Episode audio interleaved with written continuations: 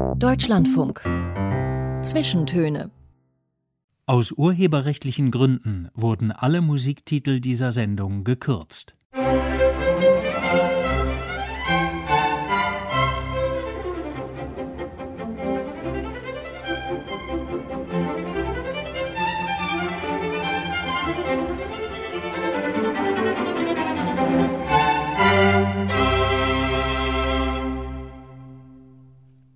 Mit Paulus Müller, guten Tag. Unser Gast heute streitet seit fast 50 Jahren laut und pointiert gegen die Vorherrschaft der Autos in unseren Städten. Er ist Verkehrsplaner, er hat zahlreiche Verkehrskonzepte umgesetzt, war Professor an der Technischen Universität in Wien, wo er auch immer noch aktiv ist, hat neben wissenschaftlichen auch mehrere populärwissenschaftliche Bücher geschrieben und regelmäßige Kolumnen, in denen er sich mit unserem Umgang mit der Umwelt beschäftigt. Hermann Knoflacher, herzlich willkommen in den Zwischentönen. Einen schönen guten Tag. Herr Knoflacher, ich sitze hier in Köln im Studio, Sie im ORF mitten in Wien. Wie sind Sie da ins Studio gekommen? Also zunächst einmal, ich habe meinen Weg zu Fuß begonnen und habe ihn auch wieder zu Fuß beendet. Und dazwischen liegt eine Busfahrt, eine U zwei U-Bahn-Fahrten. Ja. Also mit dem Auto wäre das nicht zu machen gewesen. Warum nicht? Weil das Auto länger braucht. Dank bestimmter Verkehrskonzeptmaßnahmen über die wir auch noch reden werden heute. Herr Knoflacher, Sie sind 81 Jahre alt. Seit den 70er Jahren kämpfen Sie für eine Stadt- und Verkehrsplanung, die den Menschen und nicht das Auto in den Mittelpunkt stellt. In den letzten Jahren hat sich ja, was das angeht, unglaublich viel getan in den Städten der Welt, auch in Europa. Und mit der Pandemie kam da jetzt nochmal ein großer Schub. Wer nach längerer Zeit zum Beispiel mal wieder in London oder Paris war, äh, Barcelona oder auch eben in Ihrer Stadt Wien, wird sehen, es hat sich viel getan. Radwege wurden gebaut, der Platz für Autos begrenzt. Denken Sie da, wenn Sie diese Entwicklung so sehen, endlich haben Sie es kapiert? Ich weiß nicht, ob Sie es kapiert haben, aber es gibt gute Beispiele äh, und es gibt eine solide wissenschaftliche Grundlage, warum es so kommen muss, wenn wir einigermaßen menschengerecht überleben wollen. Äh, die gibt es seit 50 Jahren, wo Wien hat einen, einen Beitrag dazu geleistet hat. Und ich glaube, es geht in die richtige Richtung, nur viel zu langsam. Was ist denn das für eine wissenschaftliche Grundlage? Äh, diese wissenschaftliche Grundlage äh, besteht aus mehreren Disziplinen, würde ich sagen. Das verbindende Glied ist die Evolutionstheorie und die evolutionäre Erkenntnistheorie, die quer durch die Disziplinen sozusagen äh, geht. Und Verkehrswesen ist ein Teil aufs Verkehrswesen, wenn man das anwendet äh, muss man feststellen, da ist der Mensch drinnen, da sind die ganzen Strukturen drinnen, da ist die Umwelt drinnen. Äh, das heißt, äh, so bin ich ja auf diese Problematik gestoßen, äh, weil ja die Verkehrs, das Verkehrswesen war ja technikzentriert. Die Einheit des Verkehrswesens war in den 60er Jahren, beginnend mit den 50er Jahren der, der PKW und ist es auch heute noch in den Stadt, Straßenverwaltungen und im Denken der Politiker. Und es waren technische Verkehrssysteme, die das Denken, würde ich sagen, dominiert haben. Und nachdem ich in den 60er Jahren bei einem Professor, der übrigens aus Deutschland kam und der erste Sicherheitsforscher war, Gelegenheit hatte, in Deutschland sehr viele äh, Unverlagten der Polizei auszuwerten und damals, genauso wie heute noch, die mehr gilt, dass an 95 Prozent der Verkehrsunfälle der Mensch schuld ist, äh, hat das bei mir Zweifel geweckt, weil ich ja auch andere Studienrichtungen außerhalb des Bauingenieurwesens absolviert habe. Und wenn ich das Bauingenieurwesen auf dieses äh, Ergebnis anwende, dann müsste man eigentlich ein Element, das zu 95 Prozent versagt, äh, aus dem System nehmen, weil wir verwenden keine Baustoffe, die eine derart hohe Versagensrate haben. Das heißt, offensichtlich äh, funktionieren die, würde ich sagen, Materialprüfeinrichtungen, also Führerscheine und Kontrollen im Verkehrswesen nicht. Wir haben ein System gebaut, für das der Mensch nicht geeignet ist. Wie meinen Sie das denn, wenn in 95 Prozent der Fälle nicht der Mensch Verursacher ist? Der Mensch fährt doch das Auto. Der Mensch fährt das Auto, aber in einem Umfeld äh, Erstens einmal ist das Auto ein Gerät, dem man ja von seiner evolutionären Ausstattung überhaupt nicht entspricht. Äh, das ist das e-, eine. Und das zweite ist, man hat ja eine Welt gebaut, die auch nicht seiner Welt, seiner evolutionären Ausstattung, die etwa 200.000 Jahre alt ist, entspricht. Das heißt, er bewegt sich in einem für ihn nicht zugänglichen äh, Feld von Reaktionszeiten, Raum- und Zeitbeziehungen und Geschwindigkeiten. Das heißt, unsere Geschwindigkeit, für die wir ausgestattet sind, liegt äh, beim Fußgänger, also so zwischen 3 und 4 km/h. Maximal beim Laufen bis maximal 30 km/h in einem sehr gut abgesicherten Umfeld und das auch nur unter Not, in der Regel ja nicht. Und wenn wir Schwierigkeiten haben, die Informationen aus der Umwelt wahrzunehmen, dann bleiben wir immer stehen, damit wir die Zeit haben, die Informationen zu verdauen. Und das ist natürlich nicht der Fall. Also was hat man gemacht im Zuge, würde ich sagen, des Fortschrittswahns des 19. und zum Teil 20. Jahrhunderts? Äh, man hat die Umwelt so vereinfacht, äh, dass wenig Informationen notwendig sind, um einen Weg überhaupt zu finden. Äh, das heißt, das war nichts anderes als der Straßenbau. Bei der Eisenbahn war die Geschichte ja einfacher, weil die Eisenbahn ja auf Schienen geführt wird. Äh, das ist das eine. Und das zweite ist, was, die, was immer wieder übersehen wird, das fehlende Hirn des Lokführers wird durch zahlreiche Signale und tausende Menschen heute Elektronik äh, zu ersetzen versucht, weil auch der Lokführer bewegt sich bei der Eisenbahn in einem Raumzeitsystem, dem er einfach nicht gewachsen ist. Also wird er von außen gestützt. Und das hat man beim Auto dann eben nicht gemacht, sondern die Verantwortung der Menschen sozusagen ex lege zugeordnet und dann Geschwindigkeitsgrenzen eingeführt, die außerhalb seiner evolutionären Ausstattung liegen. Das heißt, das ist die logische Konsequenz, wenn ich das System wissenschaftlich ordentlich analysiere. Also muss man mit den Geschwindigkeiten heraus. Das heißt, also nochmal, um das zusammenzufassen, das Auto ist viel zu schnell, eigentlich für den Menschen und deswegen versucht man Sicherheit zu schaffen, indem man eben Straßen baut, wo dann keine Fußgänger äh, querlaufen können oder äh, indem man Ampeln baut, äh, indem man solche Strukturen schafft. Vollkommen richtig. Das heißt, der Rest wird reglementiert. Äh, früher war ja der öffentliche Raum von allen Menschen unter gleichen Bedingungen. Und das steht auch noch in der Straßenverkehrsordnung in Österreich in Paragraph 1 zu benutzen. Und das hat mich neugierig gemacht. Das heißt, ich habe mich dann begonnen, mit den Grundlagen des Verkehrswesens äh, zu beschäftigen, weil mich das schon während des Studiums neugierig gemacht hat. Oder ich würde sagen, ich habe daran gezweifelt. Während die normalen Ingenieurfächer sind ja logisch aufgebaut, haben eine in der Regel physikalische Umgebung, sie gehen mit Molekülen um, scheiden jene aus, die nicht gut in ihre Konstruktionen passen. Und äh, im Rest des Lebens bewegt man sich auf der Huckschen Geraden. Das heißt, das sind lineare Zusammenhänge. Und wir haben es hier mit einem äußerst komplexen, vielfach rückgekoppelten System zu tun. Und das ist äh, eigentlich äh, das Problem, mit dem wir es bis heute zu tun haben. Das heißt, es fehlen die negativen Rückkopplungen. Also negative Rückkopplungen bedeutet dämpfende Maßnahmen. Und äh, Sie sprachen vorher von Covid oder Corona. Das war eine typisch dämpfende Maßnahme. Nur müsste man die ausbauen.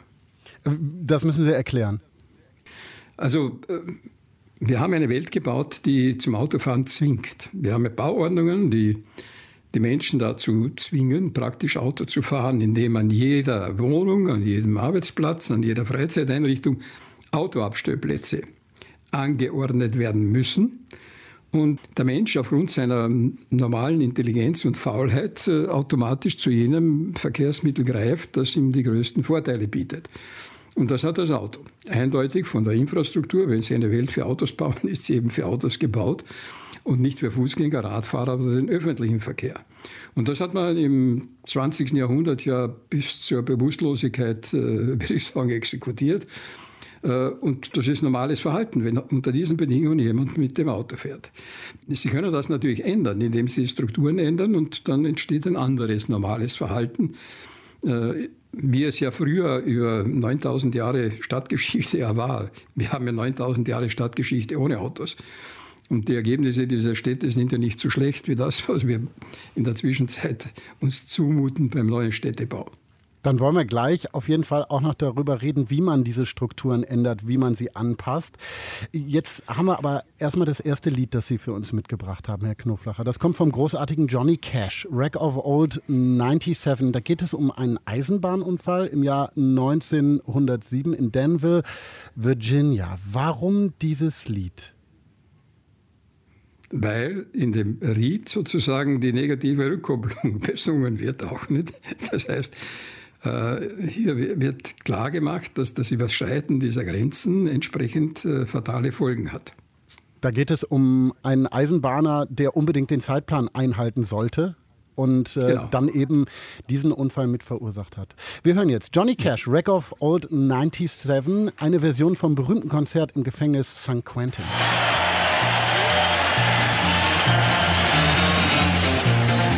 Well, they gave him his orders at Monroe, Virginia. Said, Steve, you're way behind time. This is not 38, this is old 97. Put her in dispenser on time. Then he turned around and said to his black greasy fireman, shovel on a little more coal. And when we cross that White Oak Mountain, watch old 97 roll. Yeah,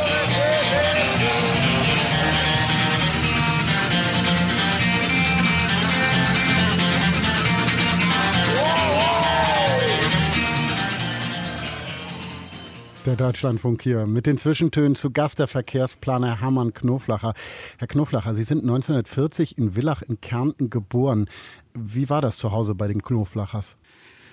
Die ersten Jahre habe ich auf einem Bauernhof verbracht an der österreichisch-jugoslawischen Grenze. Die ersten vier Jahre sozusagen im Krieg, äh, mitten in der Natur. Absolute Freiheit, immer zu Fuß unterwegs. Permanentes Abenteuer, würde ich sagen. Dann hat natürlich die Schule das etwas unterbrochen. Äh, und äh, ich hatte einen Großvater, der ein Jäger und Naturbeobachter war und von ihm lernte ich eben die Natur zu sehen, zu hören, zu riechen. Und dann wird das Leben natürlich sehr interessant. Mhm. Wir hatten äh, im Krieg zum Glück keine Not, aber wir haben natürlich gearbeitet. Der Bauernhof wurde von acht älteren Leuten und mir als Kind sozusagen bewirtschaftet. Mein Vater war ja im Krieg, meine Mutter hat das gemanagt, aber wir hatten genug äh, Dinge produziert, die nicht nur uns ernährten, sondern auch viele andere Menschen, mit denen wir das austauschten oder schenkten. Das heißt, wir hatten jeden Tag Kontakt mit der Erde, mit den Füßen, mit den Händen und so weiter. Und das ist natürlich, äh, würde ich sagen, ein sehr schönes Leben. Und wie gesagt, der Großvater hat mir viele Dinge ähm, eröffnet. Hat er Sie dann auch mitgenommen, richtig, äh, auf die Jagd und äh, Ihnen eben so die Natur gezeigt?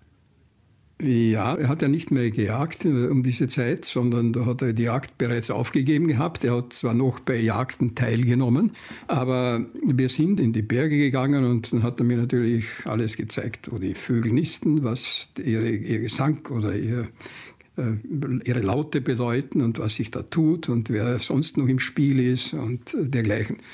Dann lebten wir natürlich auch von den Produkten, die dort in der Natur gewachsen sind.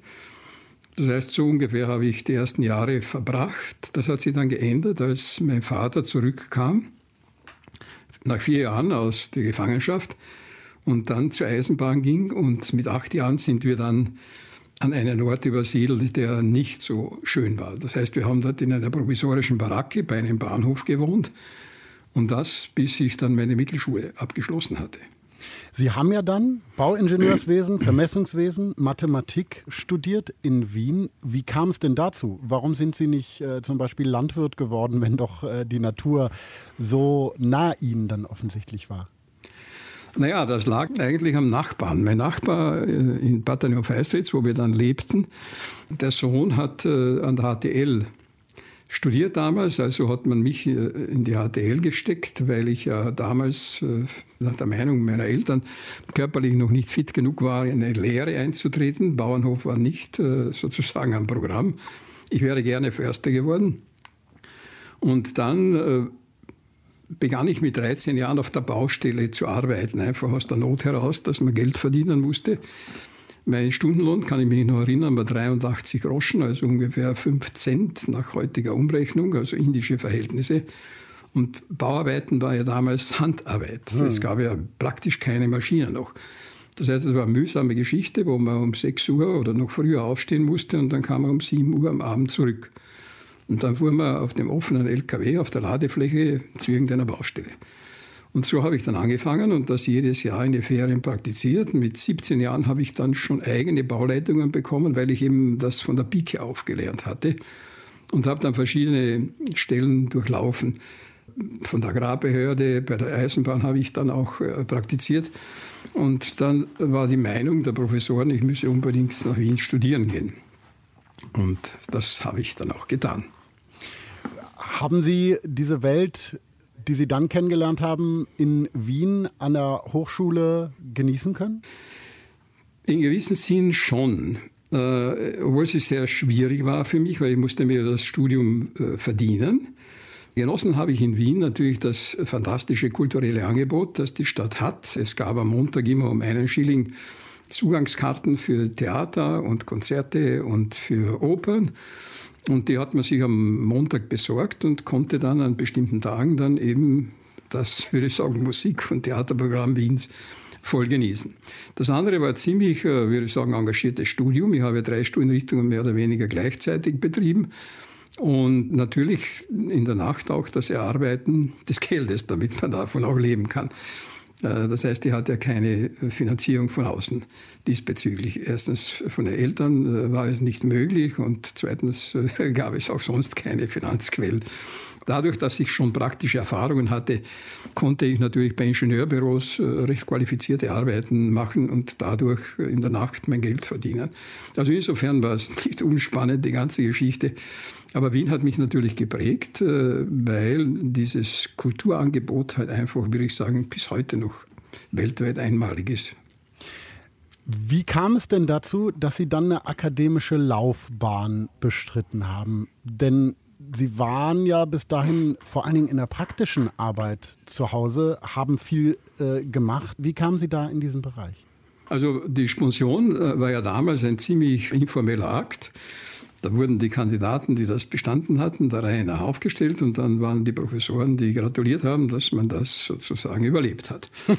und äh, der, der Professor aus dem Verkehrswesen, ich war ein auffälliger Student, weil ich ja einige Semester vor der Zeit schon fertig war, äh, und der hat mich sofort kassiert. So kam ich dann ins Verkehrswesen und dann habe ich, als ich ins Verkehrswesen kam, mich damit beschäftigt, äh, Fragen zu stellen, warum, was, wie passiert. Und die erste Frage, mit der ich mich beschäftigt habe, war, woher kommen die großen Fahrstreifenbreiten? Wir machen ja 3,75 Meter breite äh, Fahrbahnen auf den Autobahnen und auch auf den Bundesstraßen. Äh, die Autos waren damals 1,60 Meter bis 1,70 Meter breit. Warum diese riesige Überbreite? Antwort gab es äh, für die Breiten der Straßen überhaupt keine. Die habe ich dann erst viel später bekommen, die Antwort, warum wir die Fahrbahnen so breit bauen. Aber in der Zwischenzeit, äh, einige Jahre später, tauchte ein interessantes Problem auf. Da war ich bereits weg von der TU Wien. Der Professor ist gestorben, es kam ein neuer, mit dem hatte ich nicht unbedingt, äh, würde ich sagen, die gleichen Ziele und bin da weggegangen. Habe ein eigenes Institut gegründet im Kuratorium für Verkehrssicherheit und dort tauchte einmal die Frage auf von den Leuten, die Boden markieren, ob man denn überhaupt die Mittelmarkierungen äh, braucht und auch die Randmarkierungen. Und das haben wir dann untersucht und zu diesem Zweck ein Gerät gebaut. Das war ja damals nicht so einfach wie heute. Heute gibt es ja für alles fantastische berührungslose Entfernungsmessungen.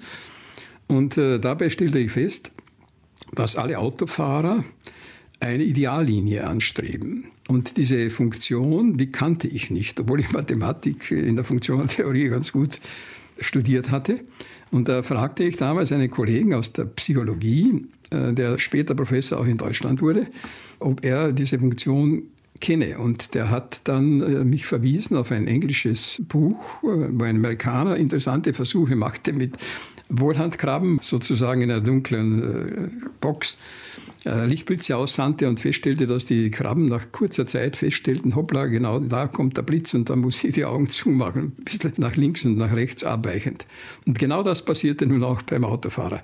Und dann war es natürlich interessant, ich habe mich dann gefragt, warum sind wir überhaupt in der Lage, mit hohen Geschwindigkeiten relativ sicher auf äh, bestimmten Fahrbahnen äh, uns zu bewegen. Und da muss man in die Physiologie einsteigen. Wir haben die Zäpfchen und die Stäbchen in den Augen.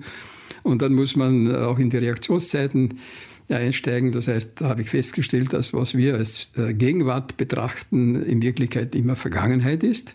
Das spielt normalerweise keine Rolle oder eine geringe Rolle, wenn wir zu Fuß unterwegs sind, aber wenn wir uns schnell bewegen, äh, ändern wir unsere räumliche Position innerhalb eines Bruchteiles einer Sekunde.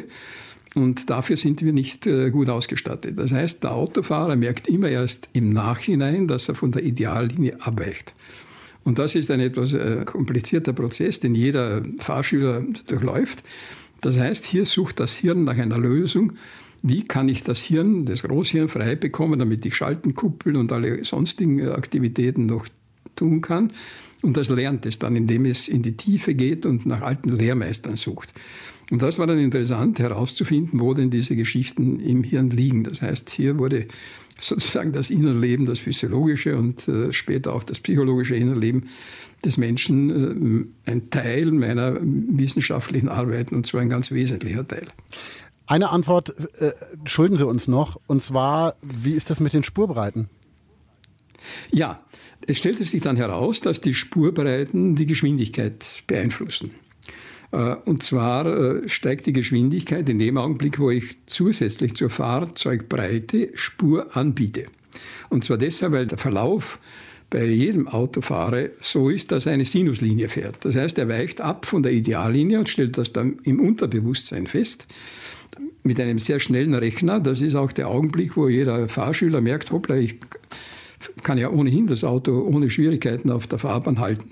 Und jetzt kann ich anfangen, schalten, kuppeln und so weiter zu machen. Das heißt, der Zusammenhang zwischen Geschwindigkeit und Spurbreite ist nun eine Aufgabe für Bauingenieure oder Planer, Spurbreiten zu wählen, wie man später die Geschwindigkeiten organisiert. Das machen die nicht, sondern die haben instinktiv bei schnellen Fahrbahnen breitere Spuren angeordnet, aber viel zu breit und induzieren damit hohe Geschwindigkeiten. Und der Autofahrer, der auf diesen Fahrbahnen fährt, bekommt permanent die Information, pass auf, du kannst ja schneller fahren. Und dann wird er von der Polizei bestraft, weil irgendwo ein Schild stand, das 50 km/h angeordnet hat, aber die Fahrbahn erzählt ihm, pass auf, du kannst da 90 oder 100 km/h fahren. In Wirklichkeit muss man ein Umfeld äh, passend zu der gewünschten Geschwindigkeit gestalten. Und das hat sehr lange gedauert, bis man dann mit den 30 km/h-Zonen begonnen hat, auch die Fahrbahnen umzubauen. Und eben dann schmaler zu machen, damit nur langsamer gefahren wird. Der nächste Song, den Sie mitgebracht haben, kommt von Herbert Pixner, Musiker, Komponist, Produzent aus Tirol, Multi-Instrumentalist. Bekannt ist er vor allen Dingen für sein Spiel der steirischen Harmonika. Das ist ein diatonisches Akkordeon, ein abgefahrenes Instrument. Die Tasten machen andere Töne, je nachdem, ob man zieht oder drückt. Sie haben dazu geschrieben, zu dem Lied, das ist Musik wie gute Wissenschaft. Ganz kurz, was heißt das? Äh, der muss sehr präzise hören auf das, was passiert. Das heißt, Wissenschaft muss immer rückgekoppelt das äh, kontrollieren, was sie betreibt. Und er kann die Ziehharmonika nicht sozusagen auslassen oder so spielen, wie es nur ist. Er kann er natürlich schon, aber es kommt nichts Gescheites heraus. Und das passiert in der Wissenschaft leider sehr häufig, nämlich diese Art des Spielens, dass irgendwas gemacht wird, das Formalien erfüllt, aber eigentlich Unsinn produziert. Äh, und wenn Sie eine gute Qualität erzeugen wollen in der Wissenschaft, müssen sie genauso präzise wie der Bixner die Töne beherrschen, äh, das Tempo beherrschen, äh, das Gerät beherrschen und so weiter. Also Verantwortung für das, was im Endeffekt herauskommt, tragen, damit es den Leuten, würde ich sagen, gefällt. Weil es geht ja in der Wissenschaft ja auch um nichts anderes als etwas Gutes für die Menschheit und äh, das Überleben der Menschheit zu tun. Herbert Pixner, Lost Elysium hören wir.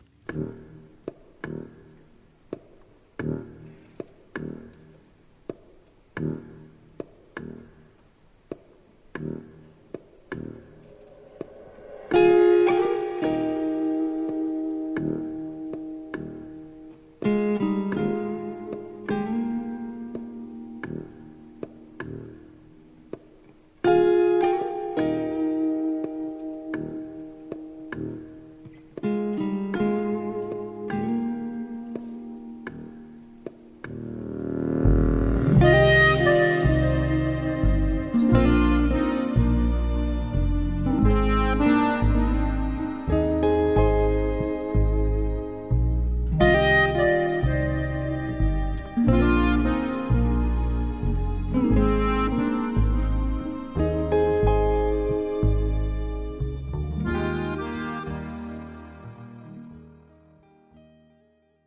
Gast heute Hermann Knoflacher, Ingenieur, Verkehrsplaner, Erfinder des Stehzeugs und Kämpfer für Städte mit weniger Autos. Wir sprechen gleich darüber, wie das Auto eigentlich uns und unsere Städte erobern konnte. Wir sprechen über moderne Verkehrsplanung, sprechen über Wien und wie es sich verändert hat und darüber, wie Städte in Zukunft aussehen könnten.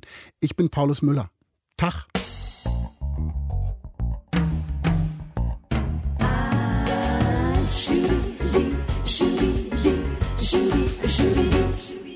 Haben ein Haus gebaut, sie haben ein Haus gebaut, sie haben unser Haus herbaut. Sie haben ein Haus gebaut, sie haben ein Haus gebaut, sie haben unser Haus herbaut.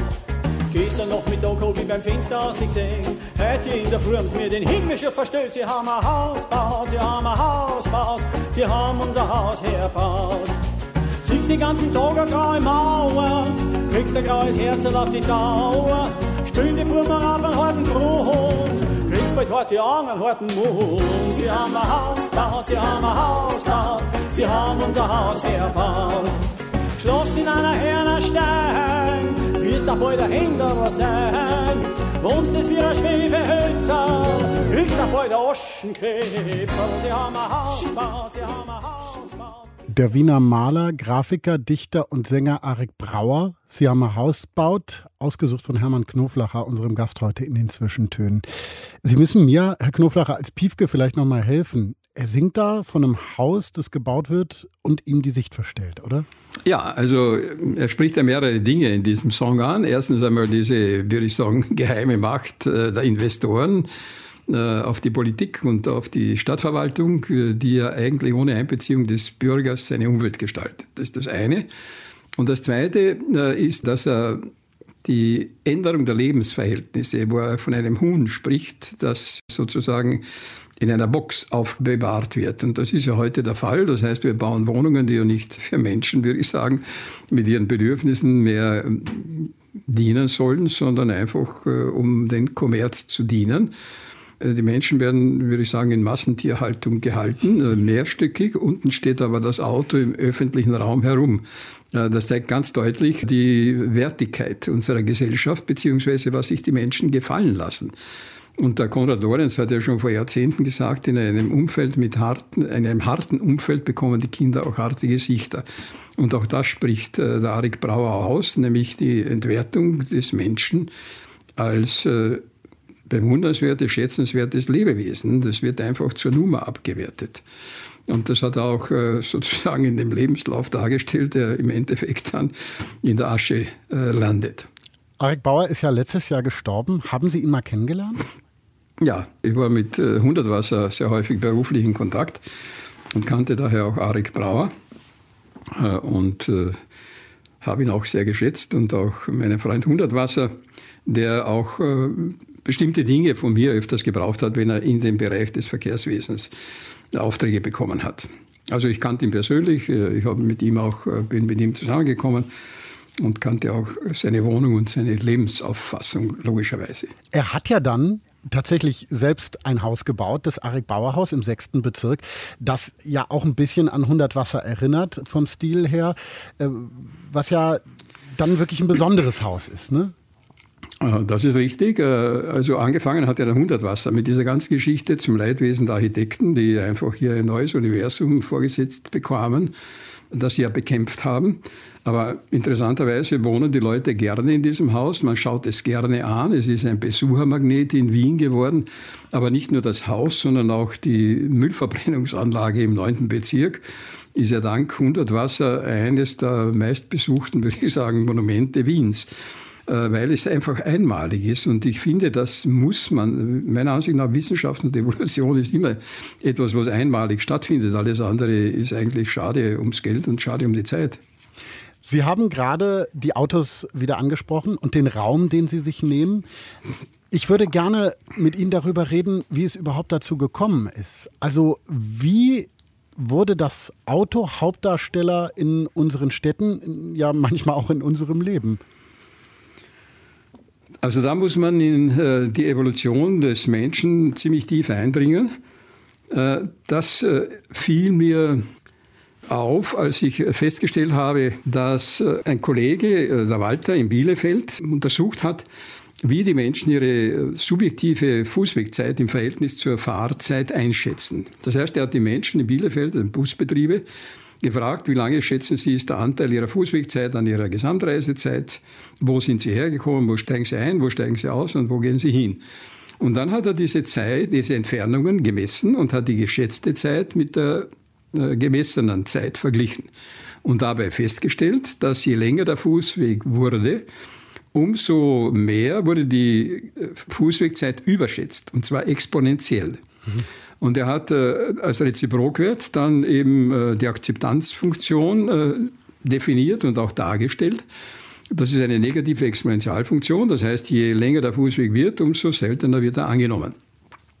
Und diese Funktion fiel mir, nachdem ich ja auch Bienen züchte, äh, logischerweise auf, aber die kannte ich schon aus der Bienenzucht. Und zwar hat der Bienenforscher Karl von Frisch, ein Kollege von Konrad Lorenz, ja die Sprache der Bienen erforscht und dabei festgestellt, dass die Frequenz der Schwänzeltänze der Bienen, wenn sie nach Hause kommen, auf der Wabe, genau nach dieser Funktion mit der Entfernung abnimmt. Das heißt, eine Futterstelle, die entsprechend weiter weg ist, wird langsamer betanzt als eine Futterstelle, die in der Nähe ist. Der Tanz, kurz zur Und, äh, Erklärung, ist ähm, sozusagen der Weg, wie die Biene anderen Bienen sagt, wo das Futter zu finden ist. Ne? Genau. Ja, das ist ein Schwänzeltanz. Das ist im Prinzip eine Achterschleife, wo die Bienen äh, auf der Achse dieser Achterschleife schwänzeln mit dem Hinterleib äh, und dann äh, einmal rechts und einmal links zurücklaufen. Und die Richtung dieser Achterschleife ist eine ganz präzise Angabe über den Sonnenstand. Äh, und diese Funktion ist identisch mathematisch mit der anderen Funktion, die der Walter gefunden hat. Und äh, der Frisch hat einen interessanten Versuch gemacht, 1956 mit seinen Mitarbeitern. Er hat die Welt für die Bienen verändert, indem er vom Flugloch einen Kanal baute und am Ende dieses Kanals gefüttert hat. Und dann hat er beobachtet, äh, was die Bienen erzählen, wenn sie, sie mussten ja hinauskrabbeln und wieder hereinkrabbeln, äh, zu Hause erzählen. Und die Bienen haben einen Rundtanz äh, aufgeführt, wenn der Kanal kurz war. Das kannte er auch bei Futterstellen, die in der Nähe sind. Und er hat den Kanal dann verlängert, das heißt, er hat Städteplanung betrieben oder Verkehrsplanung. Und als der Kanal ungefähr vier Meter lang war, zeigten die Bienen plötzlich einen Schwänzeltanz. Das heißt, sie haben dann auch die Richtung angezeigt. Die erste Information in der Nähe bedeutet ja für die anderen Bienen, pass auf, flieg einmal um den Stock, dann wirst du es schon finden, du riechst es ja auch noch. Was gemeinsam war der Information, war weder die Entfernung noch sonst irgendetwas, sondern der Energieverbrauch. Und das war dann für mich klar, was hier äh, tatsächlich stattfindet.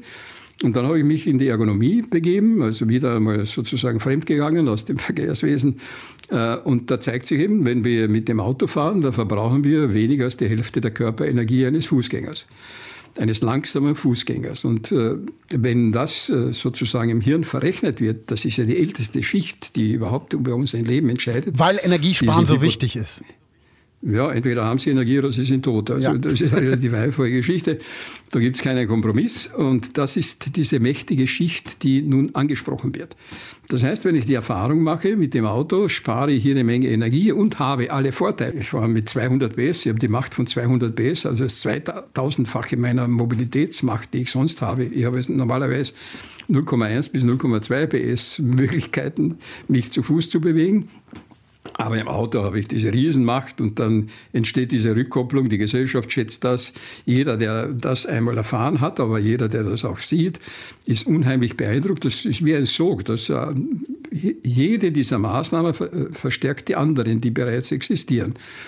Und da sieht man erst, äh, wie viel Kraft es braucht, um wieder zur Menschlichkeit zurückzukommen. Das ist die Schwierigkeit. Das heißt, wir geben den aufrechten Gang auf. Wir geben mit dem aufrechten Gang auch vieles unserer Kultur und Zivilisation auf. Es ist absolut zivilisatorisch unakzeptabel, diese Lärmplagen, diese Behinderungen aller anderen Menschen, die nicht im Auto sitzen, die Zerstörung der Natur, die Zersiedelung, die Zerstörung der lokalen Geschäfte und so weiter und so fort. Das heißt, das war der Weg, den habe ich 1974, 75 etwa beschritten. Und äh, später war es natürlich auch interessant. Ich habe dafür eine, versucht, ein Forschungsmittel zu bekommen, was nicht einfach war. Und da zeigte sich, dass in einem autofreien Umfeld die Menschen um fast 70 Prozent weitergehen oder etwas mehr als 70 Prozent weitergehen, wenn ich demnach zum Beispiel um die Haltestelle eines öffentlichen Verkehrs die Autos entferne, muss ich demnach dreimal mehr Fahrgäste bekommen. Und das haben wir gemacht und das funktioniert. Lassen wir uns nochmal zusammenfassen. Das heißt, das Auto ist dicht bei uns drin, weil es, naja, grundsätzliche Mechanismen anspricht. Energiesparen ist für den Menschen wichtig, deswegen fahren wir darauf ab. Aber man kann sozusagen uns vom Auto wieder entfernen, indem man ein Umfeld schafft, das so ist, dass wir wieder gerne zu Fuß gehen, weil etwas anderes angesprochen wird? Also ich würde das noch einfacher formulieren. Das Auto macht aus dem Menschen einen Autofahrer. Und das ist ein Lebewesen mit völlig anderen Ansprüchen, mit völlig anderen Erwartungshaltungen, mit völlig anderer Gewalt, in einer völlig anderen Welt, die es brutal durchsetzt gegen alles, was eben nicht so kräftig ist. Es ist eine physische Bindung und dieser physischen Bindung kann man nur entkommen durch eine physische Trennung. Dafür haben Sie ja auch gestritten mit Methoden, die für Aufsehen gesorgt haben, auch äh, ja für Belächelung sozusagen. Sie haben das Stehzeug erfunden.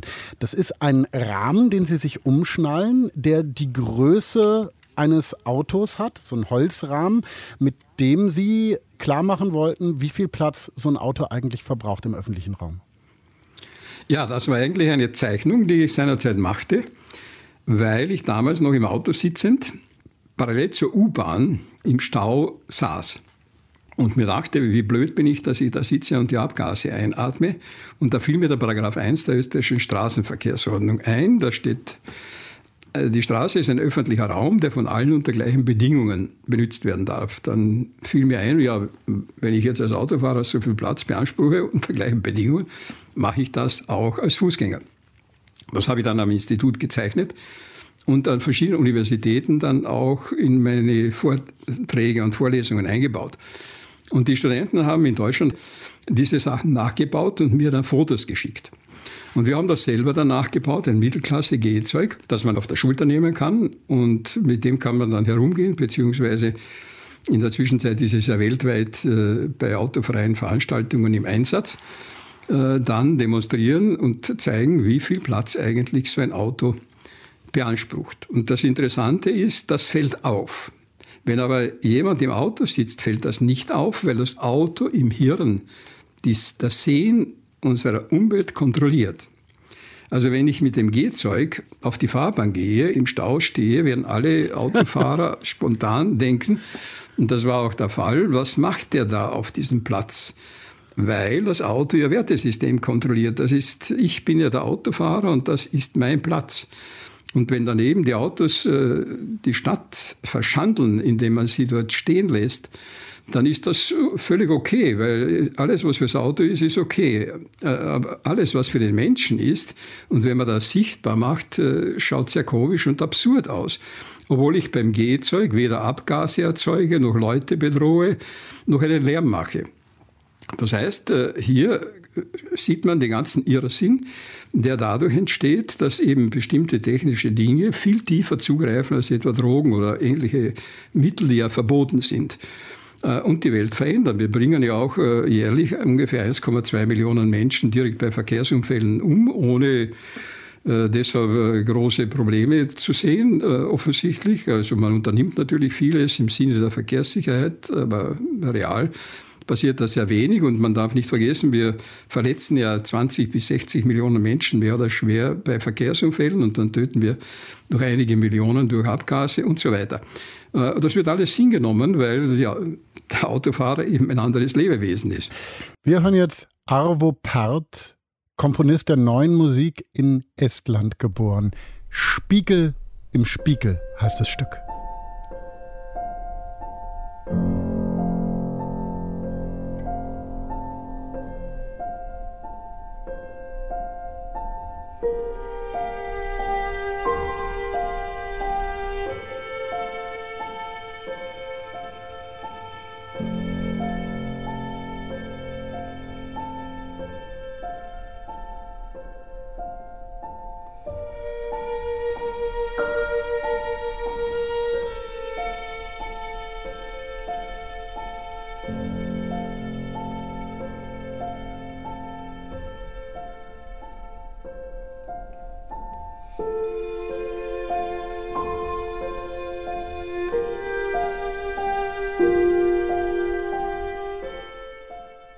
Die Zwischentöne hier im Deutschlandfunk. Herr Knoflacher, wir haben jetzt sehr viel darüber gesprochen, dass Autos die Lebensqualität unserer Städte verschlechtern.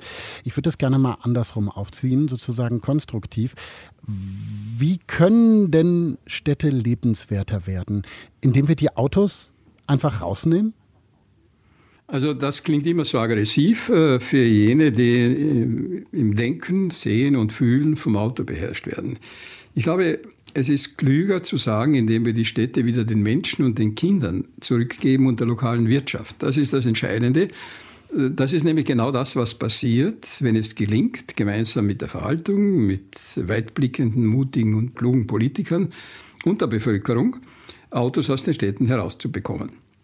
Plötzlich beginnen diese wieder zu leben. Das setzt aber voraus, dass es Städte menschlicher Dimension sind. Das ist äh, im Allgemeinen kein großes Problem in den historischen Stadtteilen. Also da habe ich ja Dutzende davon äh, zu behandeln gehabt und die beginnen sofort wieder zu leben, wenn man das Auto herausnimmt. Diese verrotteten alten Teile werden dann hergerichtet, es ziehen Boutiquen ein, es sind junge Leute drinnen und dergleichen. Schwieriger wird es dann, wenn äh, es neu geplante Städte sind, die, würde ich sagen, ab dem ersten Drittel des äh, 20. Jahrhunderts errichtet wurden. Also die Charta von Athen hat ja schon diese Teilung der Funktionen vorgesehen und äh, auch der verschiedenen Ebenen. Sozusagen die, die Geburtsstunde der Suburbs war das, ne? Ähm, ein Städteplanerkongress, wo man sich eben auf diese Trennung der Funktionen geeinigt hatte damals, ne? Genau, ja, das ist richtig. Aber Suburbs sind ja eigentlich erst dann aufgeblüht äh, nach dem Zweiten Weltkrieg, besonders in den USA. Und das wurde dann bei uns übernommen und ist heute ein schreckliches Krebsgeschwür, wenn man das äh, sozusagen äh, im Google Earth anschaut. Eigentlich sind das Verletzungen der Natur. Alte Städte mussten ja sehr kompakt äh, gebaut sein, sehr schön mussten sie sein. Ich glaube, es äh, gibt äh, auch gar kein Lebewesen, das nicht aus seiner Sicht etwas macht, das nicht schön ist. Äh, der Mensch, interessanterweise, macht das allerdings erst seitdem er mit dem Auto unterwegs ist, weil da kann er ja mit dem Auto jederzeit äh, die Flucht ergreifen. Das heißt, er haut mit dem Auto ab und versucht das anderswo zu kompensieren. Und dann haben wir diese ganzen riesigen äh, Stauungen auf den Anlagen, die eigentlich gebaut wurden, um Stau zu vermeiden. Das heißt, wir betreiben jetzt seit 60 Jahren eigentlich nichts anderes als eine Industrie und eine Disziplin, die permanent Stau erzeugt, wenn sie Fahrbahnen äh, baut oder erweitert, in dem Glauben, damit Stau zu reduzieren. Damit wird ja nur das Autofahren angefacht. Und der zweite Teil sind natürlich die Bauordnungen. Also es ist ja nach wie vor die Reichsgaragenordnung, die heute, glaube ich, weltweit angewandt wird, aus 1939, die da vorschreibt, dass immer wenn Sie irgendetwas bauen oder eine Aktivität irgendwo einrichten wollen, müssen Sie äh, Autoabstellplätze für den heutigen und zukünftig zu erwartenden Bestand errichten. Das heißt, wir bauen eben eine Welt, die die Menschen zu Autofahrern macht. Und das war damals sogar beabsichtigt weil ja in der Präambel steht, dass der Führer und Reichskanzler ja als Zweck dieser Reichsgaragenordnung sieht, dass, man, dass das Deutsche Reich die USA in der Motorisierung über, überholt. Also insofern funktioniert es ja ganz gut. Wir haben es zwar immer noch nicht geschafft, aber, aber es geht genau in diese Richtung. Es ist eigentlich ein Verbrechen meiner Ansicht nach gegen die Menschheit gemessen an dem, was passiert. Wenn Sie aber dann jetzt kommen als äh, Verkehrsplaner und sagen, wir nehmen jetzt die Autos daraus. Wir erleben das ja überall in den Städten, schon wenn man einfach nur ein paar Parkplätze streichen will. Da gibt es einen Riesenaufstand und ein Riesengebrüll. Wie haben Sie das so erlebt bei den Projekten, die Sie umgesetzt haben? Also es gibt verschiedene, würde ich sagen, Strategien äh, oder Erfahrungen, die ich gesammelt habe. In Wien bekam ich den Auftrag, 1969 die Innenstadt zur Fußgängerzone zu machen.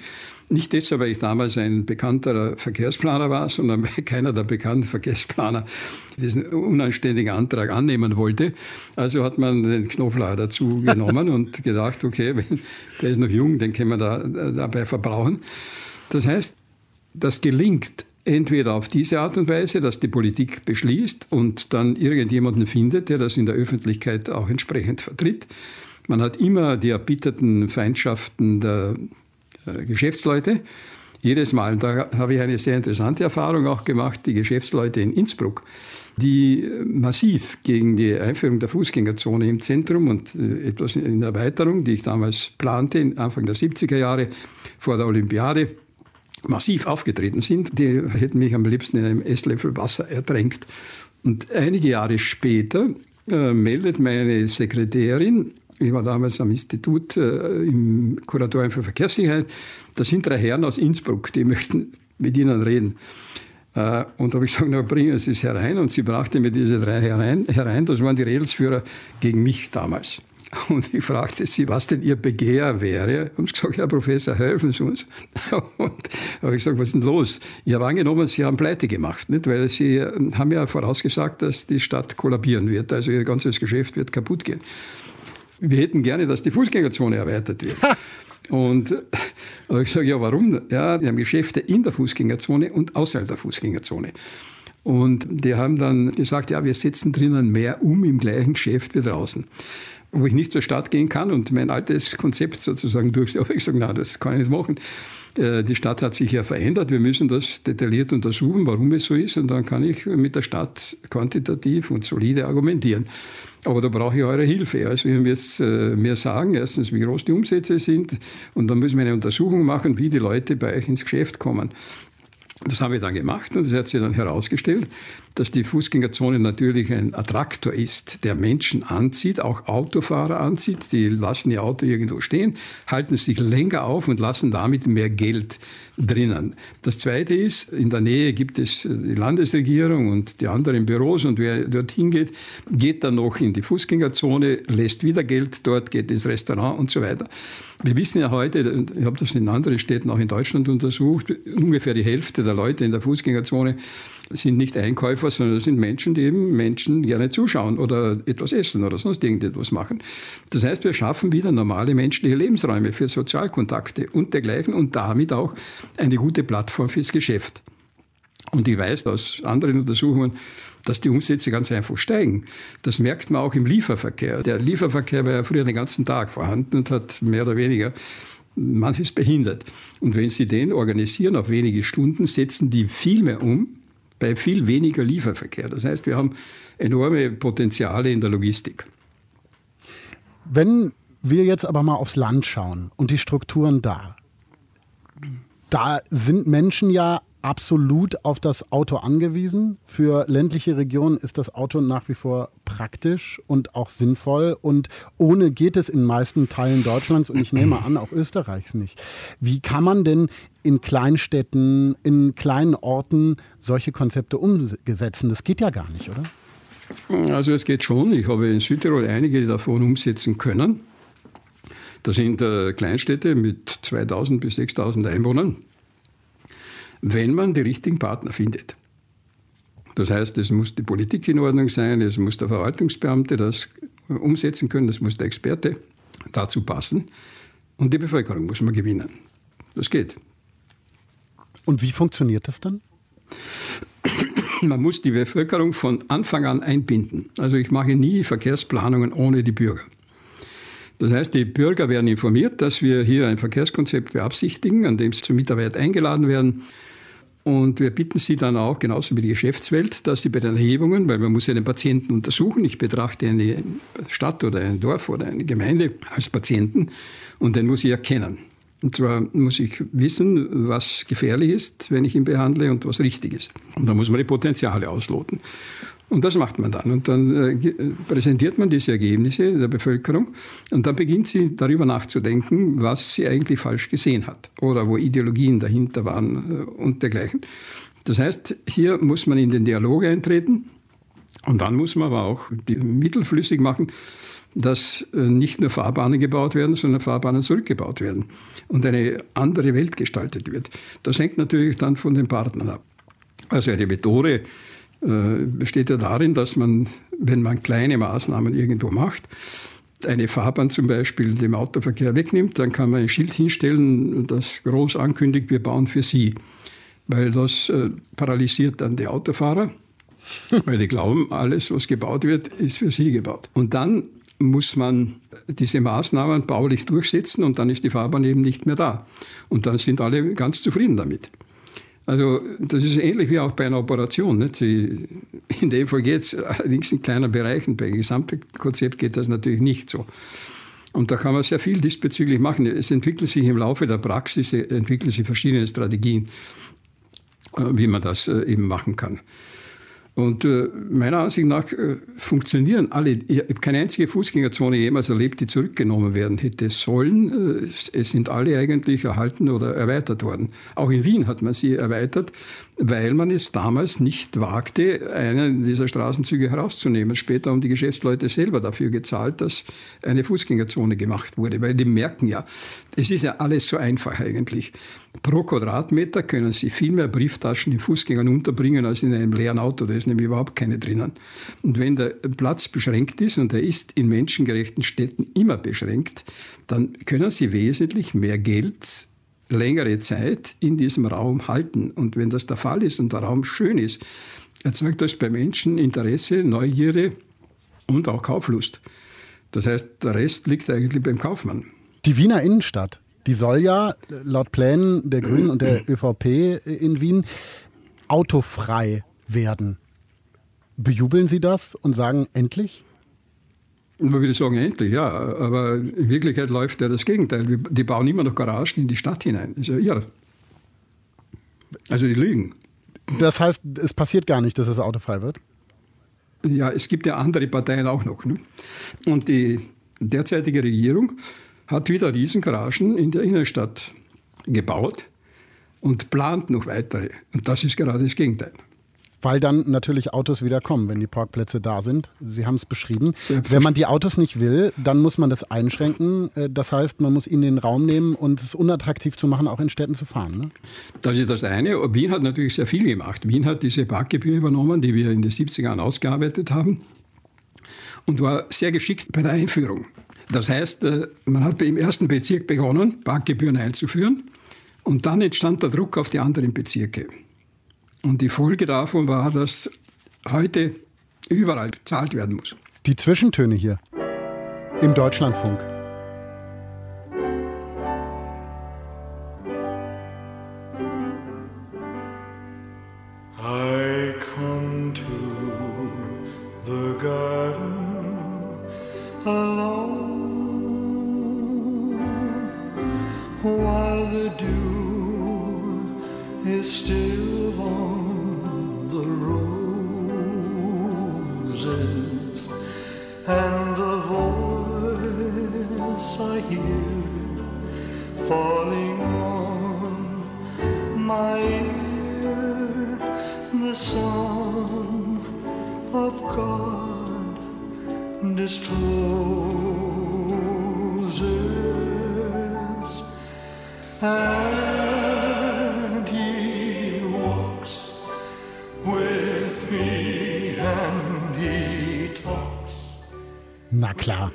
Das war der große Elvis Presley. Und es war einer der vielen Gospel-Songs, die er auch gesungen hat. In the Garden haben wir gehört, ausgesucht von unserem Gast heute in den Zwischentönen, Hermann Knoflacher. Äh, wo das ein Gospel ist, welche Rolle spielt Glaube in Ihrem Leben, Herr Knoflacher? Äh, ich glaube, ich glaube, bei jedem Menschen spielt irgendein Glaube äh, eine bestimmte Rolle, aber was hier zum Ausdruck kommt, ist der Versuch einer Harmonie mit der Welt oder mit der Schöpfung. Also der Garten, die Beziehung zur Natur, glaube ich, ist eine wichtige Geschichte. Ich habe gerade gesagt, Glauben. Die Metaphysik ist ja der Physik praktisch unterlegen und der Glaube ist ja eigentlich äh, die Startrampe, würde ich sagen, für jede gute Forschung. Weil wenn man etwas nicht geglaubt würde, würde es einem gar nicht einfallen. Und das ist, würde ich sagen, dann, dass man schaut, was ist nur Glaube und was ist Realität, weil Realität wird ja meistens konstruiert, eigentlich immer konstruiert. Also die klassische Rolle der Wissenschaft, eben auch das Glauben hinterfragen und äh, hinter dem Glauben nachzuschauen. Aber ein anderer wichtiger Punkt wird angesprochen in dem Lied, und zwar der Garten. Sie haben schon gesagt, Sie sind Imker, haben Bienen. Wie sieht Ihr Garten aus? Ja, ich würde sagen, das ist ein wilder botanischer Garten äh, mit einem Teil, wo eben Gemüse, einem Teil, wo Obst produziert wird, aber hauptsächlich ist er ein, würde ich sagen, selten gewordener Platz für eine Unzahl von Insekten, äh, Eidechsen, Schlangen und so weiter, Eichkätzchen etc. Hier muss man einfach den Lebensraum äh, auch für unsere Mitlebewesen gestalten. Und wenn man feststellt, dass rundherum diese Gärten des Schreckens äh, entstanden sind in den Siedlungsgebieten, und die Landwirtschaft diese grünen Wiesen hat, wo keine Blüte mehr existiert. Also meinem Lebensgefühl widerspricht das einfach. Ich bin als Kind ja durch die Wiesen gelaufen auf der Augenhöhe mit den Schmetterlingen. Und Schmetterlinge sind ja nur dort, wo Blüten sind. Und beides sind schöne Dinge, sind wichtige Dinge, weil jede gelungene, würde ich sagen, Evolution ist ja auch ein Beitrag zur Schönheit und genauso ist auch jede gelungene Planung. Und ich würde auch glauben, jede gelungene Forschung ein gewisser Beitrag zur Schönheit. Selbst die Physiker kommen manchmal drauf. Das ist ja das Spannende in einem Garten. So wie Sie es beschreiben, ist es ja ein naturnaher Garten. Das heißt, es verzahnt sich ja sozusagen. Also die Natur wird geplant. Sie schaffen Strukturen, in denen die Natur Natur sein kann. Wie sieht das genau aus? Wie machen Sie das? Naja, es gibt verschiedene Pflanzenarten, von denen weiß man, welchen Zweck sie haben. Man findet äh, sie, man kann sie selber aus Samen ziehen. Man kann sie, wenn man auf der Welt unterwegs ist, Samen sammeln und dergleichen und dann kann man die versuchen zu mischen. Man muss nur aufpassen, dass man keine giftigen Mischungen diesbezüglich hm, hat. Aber es gibt dann jeden Tag ein tolles Programm, was sich hier abspielt, von in der Früh bis am Abend. Äh, und äh, wenn man die Augen offen hat und das lernt, und das ist ja ganz entscheidend, dass die Kinder das lernen, wie wunderbar die Natur ist, dann werden sie sie auch nicht zerstören, was wir im letzten Jahrhundert ja in einem Ausmaß gemacht haben wie nie zuvor in der ganzen Geschichte der Menschheit. Das heißt, äh, die Menschen haben ja früher immer relativ naturnahe gelebt. Auch in den Städten ist man in die Vorstädte gegangen. Und da war eben Natur, aber auch selbst in der Stadt oder in ariden Gegenden, wie etwa im Iran und dergleichen, wird der Natur in die Städte hineingebracht, weil der Mensch gerne diese Natur auch braucht. Und das, glaube ich, hat man vergessen. Es ist schrecklich zu erleben, wie zum Beispiel neue Städte vollkommen unter einer Asphaltfläche oder Betonfläche verschwinden und die glauben, das wäre eine zukunftsfähige Stadt, wie etwa die Seestadt in Wien. Die Bewohner haben ja sehr schnell bemerkt, dass es dort, weil ja das im Osten von Wien liegt und es dort sehr heiß ist und sehr trocken, äh, die haben das bezeichnet als Abu Dhabi von Wien. Äh, das heißt, äh, hier haben die Architekten und die Stadtplaner einfach den Kontakt zur Natur vergessen. Oder ein Stadtplaner, der zum Beispiel alte Stadtgärten, die 100 Jahre und länger bestanden haben, jetzt als Wohnbauten widmet und daneben hat er hunderte von Hektar von alten brach liegenden Industriegegenden da frage ich mich, äh, was der Mann sieht oder äh, was sozusagen die Investoren, die möchten natürlich am liebsten immer Grünland haben, wo sie ihre isolierten Gebäude errichten können, um abzuräumen. Das ist ja das Schreckliche meiner Ansicht nach. Also wir bräuchten einen völlig anderen Zugang, auch in der Lehre. Der müsste schon in der Schule beginnen, anstatt dass man den Schülern Tablets zur Verfügung stellt, habe ich äh, vorgeschlagen, sollte man ihnen einen Pflanzkasten zur Verfügung stellen, meinetwegen Erde, Samen, und dann können sie das Wunder des Werdens und auch den Zeitablauf des Werdens erleben, wo sie dann feststellen, es geht nicht um Sekunden oder Minuten, sondern es geht um bestimmte Perioden. Und etwas wächst und dann vergeht es wieder. Und dann würden Sie auch merken, dass wir in dieser Wahnvorstellung des ewigen Wachstums am falschen Gleis äh, fahren. Das heißt, ich höre daraus, Sie nehmen Kraft aus Ihrem Garten und er ist auch sowas wie eine Inspiration. Wie, Herr Knoflacher, sieht denn jetzt mit fast 82 Jahren Ihr Alltag eigentlich aus? Sie sind ja noch sehr aktiv. Sie sind Präsident des Club of Vienna. Ähm, Sie sind eben Professor Emeritus, das heißt, Sie sind auch an der Hochschule noch aktiv. Wie kann ich mir das vorstellen? Wie viel Zeit haben Sie für den Garten und wie viel Zeit verbringen Sie mit Arbeiten? Also ich messe die Zeit nicht, sondern ich mische sie, würde ich sagen. Das habe ich eigentlich immer gemacht. Also ich kann Ihnen hier keine quantitativen Daten äh, geben, aber würde ich sagen, wenn ich, wenn ich mich länger im Garten aufhalte, habe ich viel Kraft gesammelt, dass ich wieder andere Dinge machen kann. Also es gilt natürlich auch genau das Gleiche für die Forstarbeit. Äh, das heißt, es eigentlich mache ich nichts anderes als das, was uns eigentlich als Menschen weitergebracht hat, nämlich das Zusammenwirken von Händen, Augen und Hirn. Und Sprache natürlich, eine wichtige Geschichte, weil man ja den Stoff erst versteht, wenn man ihn vorgetragen hat. Das heißt, Forstarbeit machen Sie auch? Sie haben Wald? Ja, auch nicht viel, aber in der Zwischenzeit hat ja der Borkenkäfer das wenige, was war, auch schon entsprechend ausgedünnt. Aber man muss sich trotzdem darum kümmern. Also es ist kein Geschäft, sondern es ist einfach wenn man schon etwas für etwas die Verantwortung übernimmt, dann muss man das auch weiterführen. Der Garten und der Wald, Bergsteigen, habe ich in einem Ihrer Bücher gelesen, ist auch etwas, was Sie immer gerne gemacht haben. Machen Sie das auch immer noch? Also nicht mehr. Meine Frau ist ziemlich dagegen, schon relativ äh, seit einigen Jahren. Aber wenn es geht, mache ich das. Natürlich ist äh, keine Rede mehr von dem, was einmal war. Das ist keine Frage, aber man äh, man hat halt früher versucht, äh, an die Grenzen zu gehen und äh, die Grenzen sind halt ganz andere in der Zwischenzeit. Das heißt, man muss nicht an die Grenzen gehen, aber man entdeckt immer wieder ganz tolle Sachen für sich, wenn man in der Natur unterwegs ist oder mit Freunden unterwegs ist. Das ist ja, Bergsteigen ist nicht nur eine Sache des Isoliertseins, sondern es sind ja immer, bei schweren Touren sind ja immer Freunde und Kollegen dabei gewesen, weil ja das Leben sonst äh, wahrscheinlich nicht mehr weitergeführt hätte. Als nächstes haben Sie sich was ganz Besonderes gewünscht und das passt, wo wir gerade bei der Natur sind, hervorragend.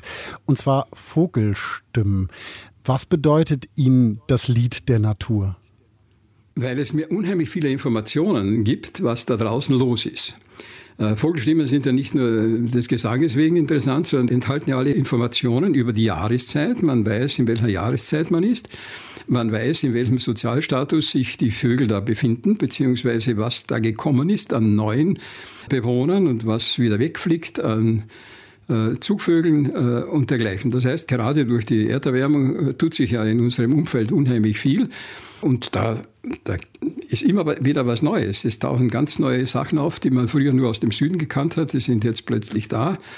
Und man sieht auch, wenn man, weil wir schon vom Bergsteigen gesprochen haben, äh, dieses Höhersteigen der Waldgrenze und so weiter. Also manches ist besorgniserregend, aber es, äh, man muss sich auch einstellen. Also zum Beispiel die Vergeudung des Regenwassers äh, ist meiner Ansicht nach nicht mehr zu verantworten. Man muss Regenwasserspeicher anlegen. Ich mache das schon seit vielen, vielen Jahren. Das heißt, äh, alles, was bei mir an Wasser zusammenkommt, versuche ich irgendwo zu speichern. Und wenn man das speichert, entstehen irgendwelche Teiche und da können Lurche, Frösche und so weiter drinnen gedeihen, äh, auch wenn dann später die Blindschleiche dort äh, abräumt. Also würde ich sagen, es ist alles Mobilität, es ist alles, es ist alles ein Verkehrssystem, es sind ja alles Beziehungen. Äh, und nicht nur das Autofahren. Das Autofahren unterdrückt ja die meisten Beziehungen. Wir wissen, dass mit dem Auto kaum, dass das in einer Straße auftaucht, die Zahl der Freunde und Bekannten auf der anderen Straßenseite rapid abnimmt. Übrigens nur einer Funktion, die genau zeigt, dass hier ein feindliches Umfeld entstanden ist. Das heißt, der Mensch reagiert natürlich und normal. Das zeigen auch Untersuchungen, dass Kinder äh, in autofreien Siedlungen mehr Freunde haben als Kinder, die in Siedlungen mit Autos wohnen. Ganz abgefahrene Zusammenhänge.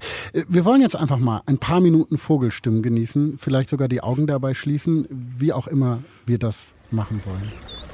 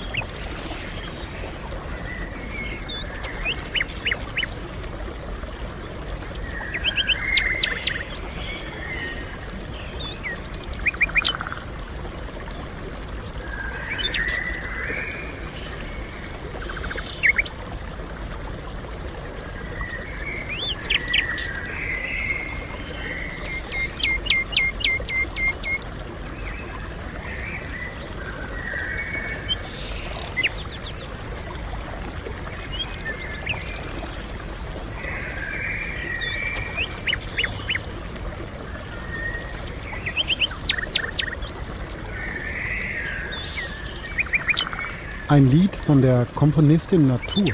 Die Interpreten diverse Vögel und Insekten sowie ein Bach, da war auch zu hören, Wind und Bäume. Gehört in den Zwischentönen hat sich nämlich unser Gast gewünscht heute, der Verkehrswissenschaftler Hermann Knoflacher. Herr Knoflacher, Sie haben lange gegen das Auto in unseren Städten gekämpft, haben dafür auch ordentlich Kritik einstecken müssen. Wir haben gerade eine relativ ähnliche Situation. Aktivistinnen und Aktivisten, Klimaschützerinnen und Klimaschützer, die auf die Straße gehen, auch Straßen blockieren. Können Sie diese radikalen Methoden verstehen? Also gegen den Klimawandel müssen wir, glaube ich, noch viel härtere Methoden äh, anwenden, wenn äh, die Einsicht nicht Platz greift, dass wir unseren Lebensstil ändern müssen. Und äh, es ist äh, erschreckend zu beobachten, wie man versucht, einen Lebensstil und auch äh, in, in, den einzelnen Berufen eine Wirtschaft weiterzuschleppen, die nicht weitergeschleppt werden kann. Ich äh, arbeite ja schon seit Jahrzehnten mit dem Dennis Meadows zusammen und der Club of Vienna ist ja daraus entstanden, dass wir vor 30 Jahren, oder der Bürgermeister in Wien hatte vor 30 Jahren erkannt, dass diese Grenzen des Wachstums äh, eigentlich äh, von der Politik nicht wahrgenommen worden sind. Und hat damals Dennis Meadows eingeladen, eine, für die Stadt Wien etwas zu entwickeln, damit die Stadt Wien in Zukunft besser existieren kann. Und daraus ist dann in der Zusammenarbeit äh, mit Rupert Riedl, Dennis Meadows und anderen Kollegen, insbesondere auch jungen Kollegen, dann der Club of Vienna entstanden, und zwar aus der Überlegung heraus, dass äh, ja das Aufzeigen der Grenzen schon sehr wichtig ist, aber die Politik ja damit nichts anfangen kann. Und wir den Club of Vienna deshalb gegründet haben, um äh, Maßnahmen zu erarbeiten, äh, um die Ursachen dieses Wachstums äh, zu erforschen, damit man an den Ursachen auch die Behandlung ansetzen kann. Und Sie sehen, eine der Ursachen ist ja auch der Parkplatz, während die Leute sich alle mit dem Fließverkehr beschäftigen. Die sind ja völlig daneben. Die sind ja völlig von der Rolle, die heute um den Fließverkehr und die Stauungen klagen. Stauungen sind ja gut. Meiner Ansicht nach äh, hat ja in Wien eigentlich die ganze Geschichte deshalb gut funktioniert, weil wir dem Autoverkehr sehr viel viele Flächen weggenommen haben, Fahrbahnen weggenommen haben. Also Stau äh, konstruiert haben. Stau vollkommen richtig konstruiert haben äh, und gleichzeitig äh, den öffentlichen Verkehr freie Fahrt eingeräumt haben. Das hat dazu geführt, dass der Anteil des Autoverkehrs in Wien von 39 auf 28 oder 27 Prozent zurückgegangen ist und umgekehrt der öffentliche Verkehr entsprechend zugenommen hat. Wie blicken Sie wenn Sie auf die Krisen der Zeit, die Klimakrise sozusagen, die über allem schwebt, aber auch den Krieg in der Ukraine, äh, die Corona-Pandemie sehen, wie blicken Sie in die Zukunft? Mit Hoffnung? Äh, ja, hätte ich keine Hoffnung, äh, würde ich ja ein deprimierter Mensch sein, glaube ich. Und die Hoffnung stirbt zuletzt. Aber was natürlich erstaunlich ist, aber auch wieder, wenn man Menschen versteht, zu erkennen ist, äh, die Leute lernen immer erst durch Fehler. Das Antizipieren von äh, Entwicklungen und das Vermeiden von Fehlern scheint offensichtlich bei uns nicht angelegt zu sein, weil wir nicht begriffen haben, wie tief wir irgendwo eingreifen und es auch nicht sofort merken. Das heißt, unsere ganze Entwicklung läuft ja darauf hinaus, dass wenn wir irgendwo eingreifen, was weiß ich, einen heißen Ofen angreifen oder eine Brennnessel angreifen, dann merken wir sofort, hoppla, das war ein Fehler. Wir greifen aber heute mit grauenhaften Geräten, mächtigen Geräten, milliardenfach zerstörend in die Natur ein äh, und merken das überhaupt nicht, weil die Opfer anderswo, ich bin ja auch in anderen Gegenden der Welt berufsmäßig unterwegs, bereits mit dem Leben bezahlen, was wir hier treiben. Wir haben einen Stil des Feudalismus, zu dem auch noch das Auto gehört. Man stellen Sie sich vor, jeder hätte 240 PS oder 240 Pferde im Stall. Das trägt die Erde einfach nicht. Und wir glauben, das ist normal. Es ist völlig abnormal. Das äh, wird keine Zukunft haben. Also ich äh, hoffe ja, dass die Appelle und insbesondere die Aktivitäten der Jugend, von denen Sie gerade sprachen, etwas bewegen werden. Aber die Politik äh, klammert sich immer noch an das Geld und das Geld gibt es in der Natur nicht. In der Natur gibt es Schönheit, Tod und Leben, äh, werden und vergehen, aber dieses, dieses äh, absurde Geld, an das sich die Welt klammert und besonders die USA, und alles macht, damit es das Imperium vergrößert, muss man sich fragen, wozu? Wissen die nicht, dass die Erde eine Kugel ist? Also das wird absurd sein. Wir müssen lernen zu teilen und wir müssen äh, lernen, behutsam und vorsichtig mit dem umzugehen, was noch da ist und das versuchen zu erweitern. Das geht nur dadurch, dass wir Asphalt und Beton und Siedlungen aus dem Raum nehmen. Was haben Sie ganz persönlich noch sich vorgenommen für die nächsten Jahre? Ich bin eigentlich kein Mensch, der sich etwas vornimmt, sondern, sondern äh, ich mache halt einfach, äh, äh, habe ich eigentlich nie gemacht. Ich habe auch nie meine, meine Karriere geplant, sondern die, das hat sich eben so ergeben. Äh, aus Widerständen, die aufgetreten sind, um sie zu überwinden, ist äh, dann eine bestimmte Entwicklung entstanden. Also ich glaube, äh, nicht, dass ich irgendetwas äh, Tolles sozusagen plane. Ich schreibe derzeit ein Buch über die Praxis des Verkehrswesens, wo ich diese Dinge zusammenschreibe. Ich publiziere laufend, ich versuche das Beste in der Lehre zu machen. Äh, und äh, wenn ich als Berater gefragt werde, versuche ich das eben auch so zu machen, dass was Vernünftiges herauskommt, falls ich jemanden finde, der bereit ist, hier mitzugehen. Das ist eines der Probleme heutzutage, glaube ich, für die Planer, weil in der Politik natürlich die Persönlichkeiten auch zum Teil abhanden gekommen sind, äh, die wirklich mit den Problemen fertig werden könnten die vor uns stehen. Die stehen ja nicht vor uns. Äh, wir stehen ja mitten in diesen Problemen bereits drinnen. Äh, und was hier stattfindet, wenn die EU weiterhin Autobahnen baut oder in Deutschland oder auch in Österreich Fahrbahnen gebaut werden und dergleichen, das ist reiner Irrsinn genau genommen. Ich glaube, zum letzten Titel, Herr Knoflacher, brauchen wir nicht mehr viel zu sagen. Steht für sich selbst. Udo Jürgens, fünf Minuten vor zwölf. Herr Knoflacher, vielen, vielen Dank für Ihren Besuch bei den Zwischentönen. Danke, er hat mich sehr gefreut äh, und alles Gute auch. Ihnen auch.